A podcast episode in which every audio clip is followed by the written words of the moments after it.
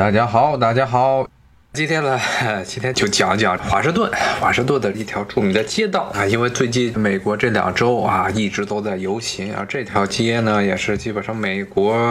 你要看各种的在华盛顿地区举办的游行，要不就是在白宫，要不就是在这条街上。那么今天要讲的这个话题呢，啊，就是这一条啊，美国人最可以说是家喻户晓的这么一条街，也就是宾州大道。首先介绍一下华盛顿这城市的布局，必须要强调一下，这华盛顿是个比较有趣的城市，它是一个规划好的城市，就跟北京一样是规划了的这么一座城市。但它跟北京不同的一点，首先它没有城墙啊，因为华盛顿这个城市建成的时候已经是十九世纪初了，那个时候城墙已经没有什么太大的作用。但是呢，它的街道布局啊是典型的棋盘格啊，跟北京的那些老街道有点像，这是一个基础。但是在这些棋盘格的正南、正北的、正东、正西的这些路之外呢，还有很多斜的道。基本上这些斜的道呢，很多都是东西向呀、西北东南，然后东北西南向的这么一些交织的斜的大道。这些道路呢，一般的话。开车进华盛顿的话会非常的头疼啊，因为华盛顿的市区中有大量的环岛啊，斜着的这些道路啊和那些正南正北棋盘格的道路，经常都会在一些小广场啊进行汇合。那么这些广场其实充当了一个环岛的作用啊，这就非常糟糕了啊。中国的话以前是环岛也挺多的啊，像我印象里北京。特别是九十年代的时候，盖了很多的环岛，最后都变成了极为糟糕的交通拥堵这个路段啊！因为这些环岛看起来说是不需要红绿灯，但是真正上去之后，你会发现车流量极为缓慢，秩序非常的混乱。一旦上了环岛，都得想办法出来，啊，出不来就只能在环岛上接着盘。这些问题在华盛顿的这些环岛也经常的能够看得见啊，在整个城里开车，经常就是哎，不光是环岛和下这环岛要从哪儿走，而且有的时候就下环岛之后，同一条路还有两个分岔口啊，你还不知道是要从哪个岔口出去。一旦不小心岔口没出去，然后或者呢，有的时候呢上面出口还有一个红绿灯，要是没注意的话啊，啪，那边这警察就给你拍起来了。在华盛顿市区。而且单行道特别特别的多啊，到处都是单行道，所以在这个城里开车，基本上不被警察罚，那是非常罕见的事情啊，非常非常罕见，因为实在是太复杂。为什么要搞这些斜的道路啊？是当时欧洲那边人想出来的一个理念啊，说你这种棋盘格啊，这种布局啊，虽然说看着比较规矩。但有一个问题啊，就是大的这么一个街区啊，这么一些四条街啊，两条正南正北的街和两条东西向的街加出来的这个长方形的格子里啊，如果是只有一栋楼还好，但是很多主要欧洲大部分的这些城市里面是跟中国不一样，是没有院子的啊，都是一栋独立的楼，所以基本上四个楼或者五六个楼挤在这一个街区里头，那就产生一个问题啊，就是。楼与楼之间的小巷走不了车，或者呢是非常难进去，而且这个就诞生了一个词叫后街，就指的是这种街区里面这种棋盘格的这些楼里两栋楼之间那些小巷啊，一般都是运垃圾的或者是货车开到这些大楼的后面，从后面呢把垃圾运走，或者呢把货物卸下来运到这个大楼里头。华盛顿的这些办公楼也基本上都是这样。那这种情况就有一个问题，就这些小的这些后街，车流量非常的少，因为基本上非常的挤，因为是两个楼之间，他不愿意把这个，他这街区的面积就这么大，两个楼，你要是中间的小巷太宽的话啊，那这个无论是对于哪边的左边那栋楼还是右边那栋楼的房地产商来说，都是赔钱的货，他们一般都是会盖的非常的窄，只能是供一辆车单向通行。所以这种情况下，就造成了这些楼大楼，像包括了欧洲的很多大楼，包括美国的很多大楼啊，都有一个问题，就是这些楼的背后的这一面啊，基本上没有任何的出口，或者没有什么可以发挥的地方啊，不能说后面背后的这一面啊，能开一些商店儿，能开一些餐馆这样的情况。因为这种所谓的这后街的格局，造成了在这些大楼的后面是没办法开这种一层的这种店铺的。那么当时在十八世纪末、十九世纪初的时候，当时欧洲人就想出来的一个馊主意啊，说那既然是这样的话，我们就再多修一些斜着的道，把这些街区再重新分割一下，割裂开。不光是这个正南这北道，我们再来些斜道。他们的想法呢，就是斜道就能让每一个街区中的这些楼呢，能有更多的面儿，它这时候就不会是这样个正方形或者长方形的这么一个楼了，一般都会是一个多边形，可以最大限度的减少这些后街这种小巷的出现，尽可能的让这些大楼的每一个面儿都能冲着呃一条车水马龙的这个大道，这是当时的人的一个想法。但是很快的，这种流行的趋势到了十九世纪中叶的之后就不再流行了啊？为什么？就是车流量一开始马车很多，之后呢，汽车带来了啊，造成了很严重的道路的拥挤。所以之前的这些想法，所谓的道路多，能够能让这些大楼的每一个面都能得到充分利用，但实际上操作起来会造成严重的车流量的问题。太多的路啊，那这车都不好走，都不知道从哪过啊。华盛顿就是一个典型的比较失败的近代欧洲城市规划的一个范例。而这这城市是第三任总统托马斯杰弗逊的好朋友，一个法国人拉方啊，兰方同志他设计的。当时他想着是欧洲都是那么改，包括之后的法国巴黎，在拿破仑三世重建巴黎的时候，其实这巴黎的很多布局也是这种放射性的大街道。比如说，就像是从埃菲尔铁塔一直到凯旋门啊，那一带啊，都是属于典型的放射性道路。华盛顿的城市布局是这样的啊，正南正北的路啊，一般都是按照数字来编号啊，一街、二街、三街、四街，非常的直截了当。然后横向的啊，东西向的都是 A、B、C、D、E 啊，这么来编啊。那么这些斜着的这些道呢，一般都是用各个州的名字命名，比如说有乔治亚大道。啊，有弗吉尼亚大道啊，有马赛诸塞斯大道啊，然后还有就是这个今天要说的宾州大道、宾夕法尼亚大道。华盛顿的这些主要的道路中最出名的一条，那肯定就是宾夕法尼亚大道了。它之所以这么出名，是因为它直接连接了美国权力的两个中心啊，也就是白宫，美国的这行政的中枢，以及国会，美国联邦立法的机构，这两个是连在一块儿，而且。从十九世纪末以中叶开始以来啊，美国的历任总统啊，他们一般都是先在国会这边宣誓就职，然后呢，就是坐着车从这国会出来，一溜烟儿连着这个滨州大道，然后来到白宫，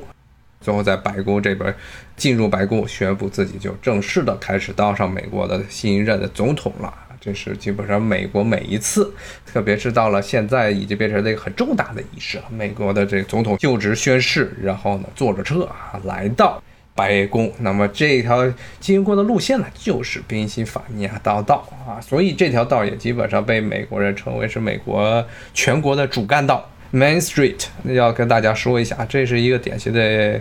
美国词汇。尤其是从十九世纪后半叶开始啊，这种城市化大规模的铺开啊，基本上所有的城市啊，尤其那些小城镇，不包括之前已经兴起的那些老的一些城市，比如说纽约呀、波士顿这样的城市。因为新的那些新城啊，特别是中西部那些盖的新城啊，基本上就是一条街，就一条街，然后上面有一些那些小铺啊，餐馆啊、裁缝铺啊、什么肉店啊、啊小卖部啊。到了后面还有一些电影院，早期的时候还有卖录像影碟的这些商店啊，都是在这条街上，就叫做一条主街，叫一个 Main Street。这条街一般外围的那些地方都变成居民区了啊，基本上是美国的大部分的这些小城市都是这么一个布局。Main Street 一般都是指着这种小城镇里的这条主街，后来也衍生出来了，就是美国全国的这么一条主街啊，最核心的一条街道啊。它一般的一个衍生意就是最核心的街道啊，那就是这个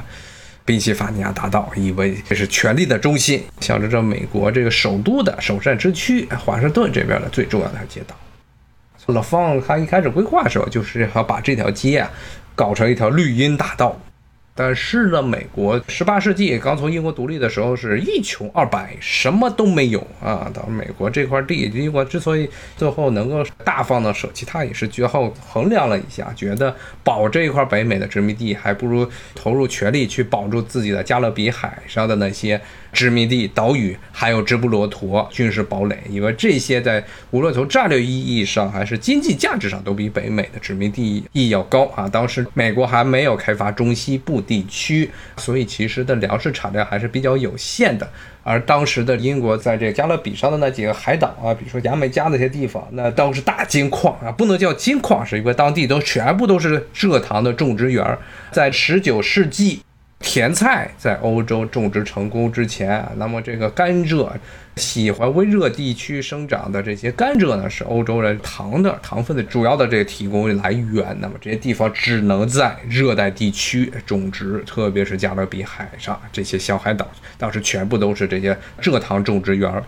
和英国当时在独立战争，美国独立战争最后呢是被法国的军队。和这个 华盛顿的大陆军在约克这个围歼了之后呢，英国当时最后做出决定，就是放弃啊北美大陆啊，除了加拿大那一块的北美的这些殖民地，但是呢，作为条件呢，至于法国谈判的时候是。全力力保自己在加勒比海上啊这些岛屿不被法国人给吞掉啊，最后确实是没有吞掉，因为最后在约克镇大捷之后，也就是英国在北美大陆的最后一支这机动部队，它其实当时英国还有大量的这守军占着这个纽约不放，但是他的一支机动部队这康瓦利斯的英国的殖民军被击溃之后呢，啊，英国之后还是又击败了法国的帆船舰队，当时是在加勒比海上。最后呢，是导致法国决定不再继续这扩大战事，还想去试图去占领英国在加勒比上的这些海岛啊。最后就是这样，英国保住了自己的，当时来看啊是非常富有的殖民地，但是后来没想到啊，这美国会发展成这个样子。题外话又说远了啊！这美国倒是刚独立的时候一穷二白呀，所以这条宾夕法尼亚大道虽然一开始在法国人拉芳他的眼中是一条雷荫大道啊，但是呢，呃，一直到了这十九世纪中叶的时候啊，这条道很多的路段都还是土路。非常的糟糕，而且两边没有什么大楼。什么时候真正的宾夕法尼亚大道才能看着比较美观了啊？还是在二十世纪中叶啊，肯尼迪就职之后的时期。在肯尼迪就职之前，宾夕法尼亚大道也是美国总统每次就职演说之后，从国会出来一直要去白宫，肯定要从那条街上经过。但是呢，却是一个典型的一条冰火两重天的这么一条街啊。它这条街的啊南面，先说南面，都是这二十世纪初。美国政府新盖的这些政府的大楼，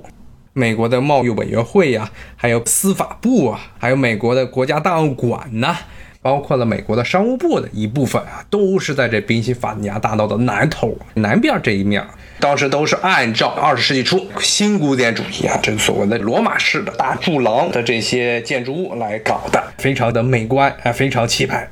但是呢。宾夕法尼亚道的北头啊，就非常的糟糕了。那一面呢，一直到肯尼迪上任之前呢，主要就是两种东西啊，一种呢是卖酒的，大批的这些小酒铺，还都是红砖房。这都是华盛顿十九世纪最常见的建筑格局，都是小红砖房，差不多三四层楼，最高三四层楼的这种小红砖房。因为这红砖啊比较好找，不像是宾夕法尼亚南街南边的那些政府大楼，都是得从别的地方运过来的大理石啊，或者页岩，或者是砂岩来构建的啊，这么一个非常气派的政府大楼啊。南边啊都是便宜的红砖房，主要就是卖酒的，还有就是大量大量的妓院。最有趣的就是在这个现在的贸易委员会和这个司法部啊北边一街之隔的地方，在二世纪的上半叶啊，都是一大片的糊弄区啊，而且是比较低俗的、最差的那种啊，一般都是穷人去的地方啊，一街之隔啊，就变成了这么两重天。最搞笑的是，当时还有个有钱人呢，就是在宾夕法尼亚大道的旁边还修了这么一个基督教七美德的这么一个喷泉。啊，说是要向大家展示啊基督教的这些美德啊，然后旁边就是一个大剧院啊，全部都是妓院，所以当时很多人把这嘲笑说这是妓女们的美德啊，妓女们的美德喷泉，那个喷泉到现在还在呢。其实华盛顿的宾夕法尼亚大道的北头啊，都比较的挫，南边都是刚才说的这政府的大楼。肯尼迪上来之后啊，就职也说，在国会里嘚啵完，然后坐着车晃悠悠、晃悠悠的往白宫跑，从他那边走，他自己的左手边啊，也就是南头，都是非常气派的。当时修起来也就建筑年龄可能也就二三十年，还算是比较新的啊，非常宏伟的这些政府的办公大楼。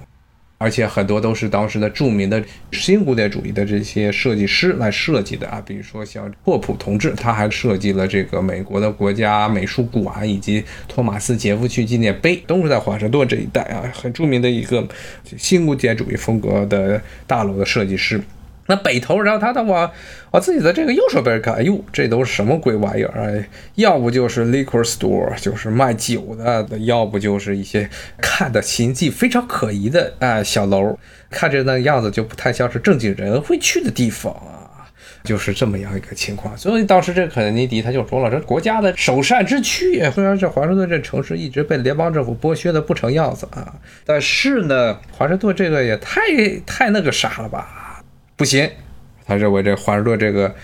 城市，这宾夕法尼亚大道北边这一面必须要改造。后来呢，在他这任上之后呢，这其实白宫就成立了，专门还成立了这么一个委员会，就调研怎么样把那些妓院和这些妓院，其实当时大部分的妓院都已经开始陆陆续续的搬了啊，主要是那些酒庄还有那些小破楼啊，都给推了。推了之后啊，又盖成了大量的一些是办公楼，一些是变成了这些商用楼啊。像最著名的啊，最著名的几个大楼，当时六七十年代盖的一个就是 FBI 啊，FBI 的这个大楼，现在基本上管那种大楼叫做野蛮主义风格啊，就是与南边的那些新古典主义大楼相比啊，不再。注重外表的这些装饰，像那些希腊、罗马式的一些建筑物啊，包括柱头啊，包括呢柱子本身，还有这柱廊上面的那个三角形的部位叫破风的那些地方啊，都要相当程度的浮雕修饰，为了美观。但是呢，这种野蛮派呢，就是全部都是大水泥板子堆出来，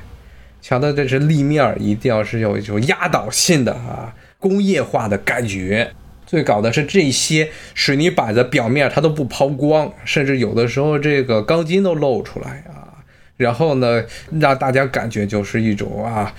工业化，当时人们看来的一种未来主义的风格。之所以是野蛮，就是因为它跟南边的那种文雅，跟那些新古典主义那些文雅的外面还要穿上些衣服一样啊，就变成了文明人了。这这些全部都是大水泥板子堆出来的，什么装饰都没有啊，那就是野蛮人，光屁股到处跑。当时来说，从五十年代，一九五零年代到一九七零年代这一段时间，美国的主流的当时的现代主义设计的这些理念啊，就是认为这些东西就是未来世界。未来世界，人们就会生活在这种大水泥板子之间，就变成裸奔的大楼。但当像 FBI 就像这样，所以当时呢，整个宾夕法尼亚大道的北头进行了大规模的改造。FBI 是当时出现的，包括之后呢，还有了一个著名的建筑物，就是刚才跟大家说的这司法部北边原来那片妓院，包括那个所谓的妓女的美德喷泉所在地的旁边的。盖了一个美国的海军纪念碑啊，不能叫纪念碑了，纪念地，是一个这么一个小广场。小广场的中间啊，是一个差不多正方形椭圆的这么一个小广场，周边一圈啊，是一个像小盆地一样的地方，盖了一圈像山一样，也不算是山。有点像梯田那样的感觉的，中边有一圈这个比较起伏的这么一片的人工建筑啊，它其实是里面是还趟着水啊，象征着说是美国的海军能在五大洋各地都有。说他们每年这些海军节仪式的时候，都会从美军所在的所有的海洋，什么北冰洋啊、大西洋啊、印度洋啊，还有这太平洋，把水给捞过来，海水捞过来，在那里进行放水啊，是为了象征这个美国的海军在五大洋纵横驰骋，是这么一个感觉。这宾夕法尼亚的这条大道，待会儿呢我就带着大家就跟着总统他们每次就职的方向来走。首先过来之后啊，第一站啊，第一个比较重要的建筑物是左手边啊，就是美国的贸易委员会啊。那么这个建筑物呢，是当时二十世纪初这个新工业主义风格的大楼设计的时候的比较晚期的一个作品啊。外面还有一些比较有着苏联色彩的一些建筑，包括里面还有什么牛，它那个外面还有一个驯牛的啊，一个这个强壮的一个农民在呃挽住一头大牛啊，象征着这时候美国的贸易中的一个很重要的一个元素，就是这些啊农产品贸易，感觉上有点像苏联的写实主义哎这么一种风格。这是左手边，那么右手边呢？基本上早期的时候都是一些妓院和卖酒的小店。那么之后呢，改造成了两个重要的建筑物，一个是加拿大。驻美大使馆啊，这个大使馆是离华盛顿啊权力核心，也就是国会和白宫最近的这么一个使馆，而且非常的拉风啊。从这国会出来，一开车往宾夕法尼亚这个大道这么一走，就肯定能看见巨大的加拿大的旗子在那儿摆摇着啊，就象征着加拿大和美国之间这种微妙的啊。外交关系啊，然后再往前走呢，加拿大这北头这边再往前走呢，是最近刚刚倒闭的新闻博物馆啊。新闻博物馆是原来一份叫《今日美国》这一份曾经是美国流通量最大的普通报纸，但是这几年因为收入啊，这个报纸的老板原来的老板啊，现在已经死了，他办的这么一个博物馆啊。号称是要强调是美国的言论自由，要宣扬的是美国言论自由的这么一个理念啊。但这几年呢，因为报纸啊本身这个收入就比较少，而且他这老板也死了，现在是他女儿接盘啊。美国的这些很多的这些产业其实也都是富二代、商二代来接盘。那么他这个女儿呢，就一方面觉得没有像老爸那么大的心气要搞这些博物馆，二呢是确实现在收入也没有原来好了，加上这个博物馆本身它是收费的，但是就没有多少人来。进去一个人至少要二十三块九毛九美元啊，非常贵啊，一百多人民币才能进去看一看。其实展品也不是很多，所以最近就把它关了啊，倒闭了。那么这个是新闻博物馆。那么再往前走啊，跟着总统的车队再往前走，左边是司法部啊，也是最近中国这新闻中经常出现的一个部门啊。我看这个听友问，美国一般多少钱一个月是吧？啊，这个每个地区不一样。美国这个因为收入差距非常的巨大，而且是这有钱人和穷人之间的这收入比收入差距非常大。不同的城市，大城市和小城市，东部沿海发达地区和这中西部山区里这些地方啊，收入都不一样。像华盛顿这边一般的中位线可能是在六万六万到七万美元左右。这两年可能稍微高一点吧，可能是七万七万多，应该是一年的收入，这都是税前收入，加一堆税的话就给你扣个半死，然后还得加上各种养老金，最后可能呢到手的能拿到三分之二的钱就不错了。然后像中西部很多小地方，个人收入的中位线差不多三四万都有，但是呢，这个有钱人有的都是可以是六位数啊，甚至七位数、八位数都很多。但是穷人可能有些也就一年能达到一两万就已经是烧高香了啊，所以这个贫富差距非常大。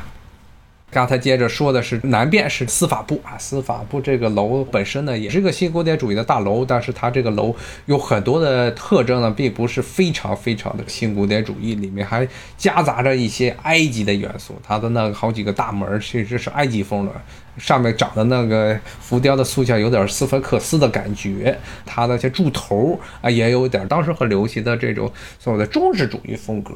呃，什么叫装饰主义呢？大家看的纽约最著名的两个地标，一个克莱斯勒大楼啊，不是洛克菲勒那中心是克莱斯勒大楼，那尖尖的，还有帝国大厦，都是很典型的这装饰主义风格。司法部这大楼虽然总体来看一大堆的，国内好像叫罗马柱，它的柱头啊是凸起来的，立面的浮雕啊都是这种装饰主义风格，并不是一个标准的新古典主义的大楼。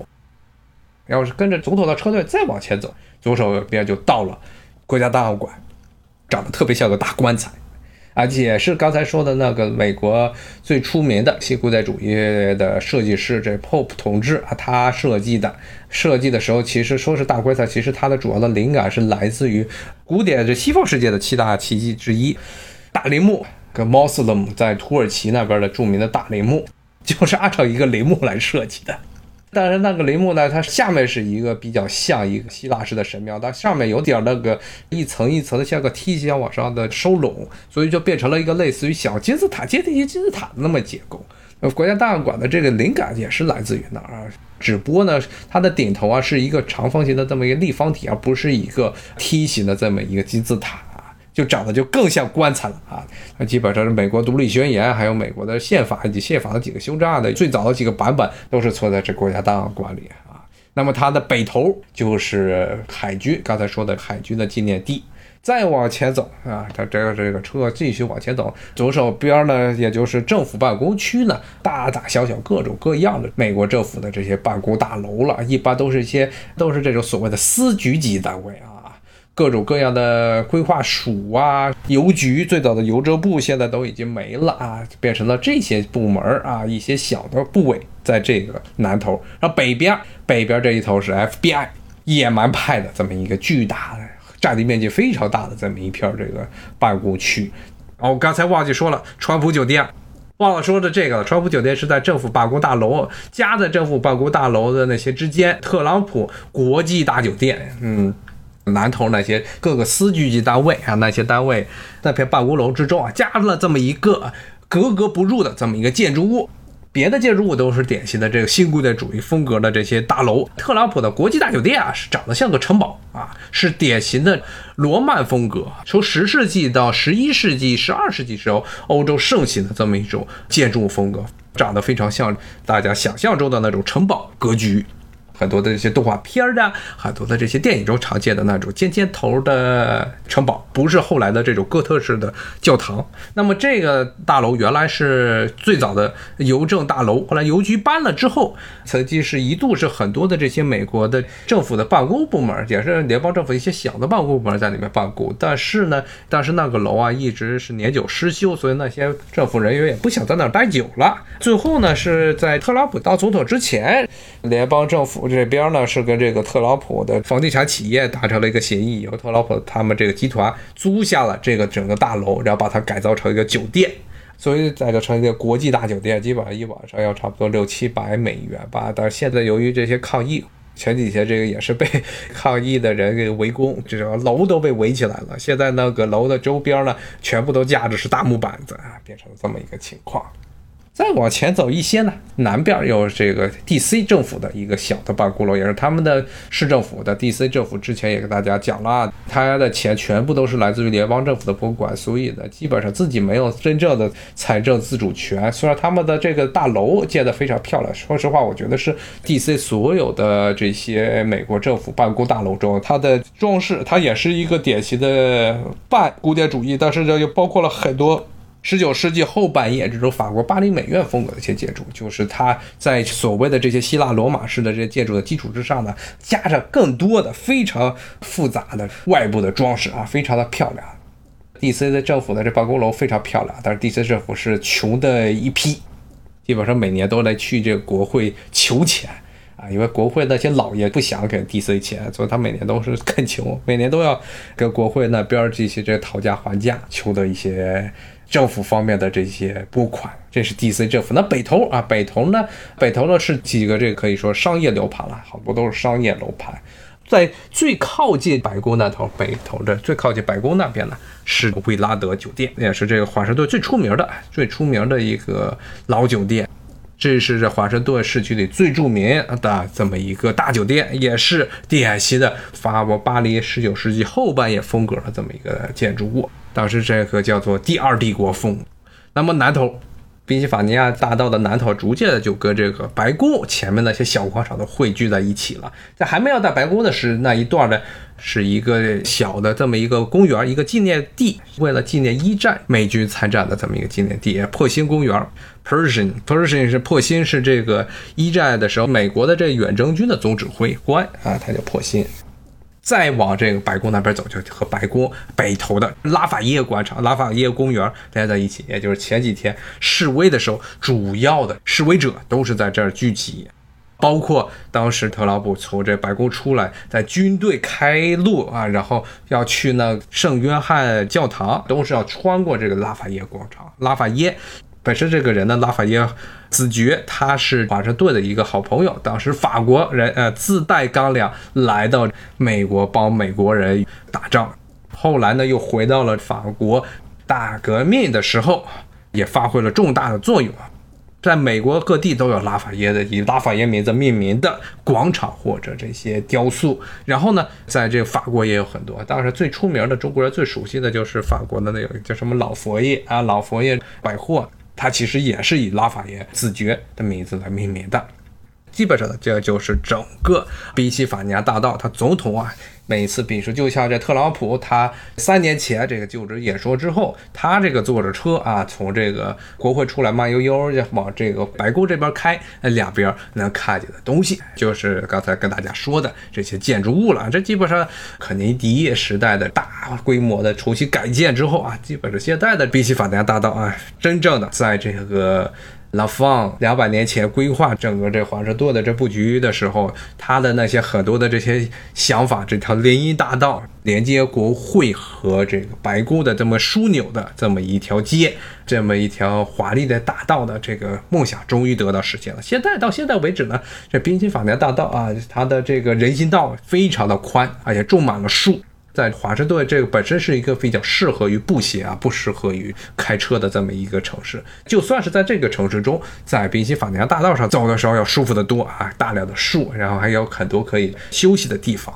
前几天好像 D.C. 的市长在这条宾夕法尼亚大道上还涂了这 B.L.M. 啊，就是 Black Lives Matter，把这几个字涂在了这宾夕法尼亚大道靠近这白宫这一头的地面上。所以最近好像确实是这几天，基本上像美国这边的新闻全是在讲着 D.C. 市政府和白宫在吵架的事情。今天呢，咱们就先到这儿了。好，谢谢大家的收听，咱们明天再见，拜拜。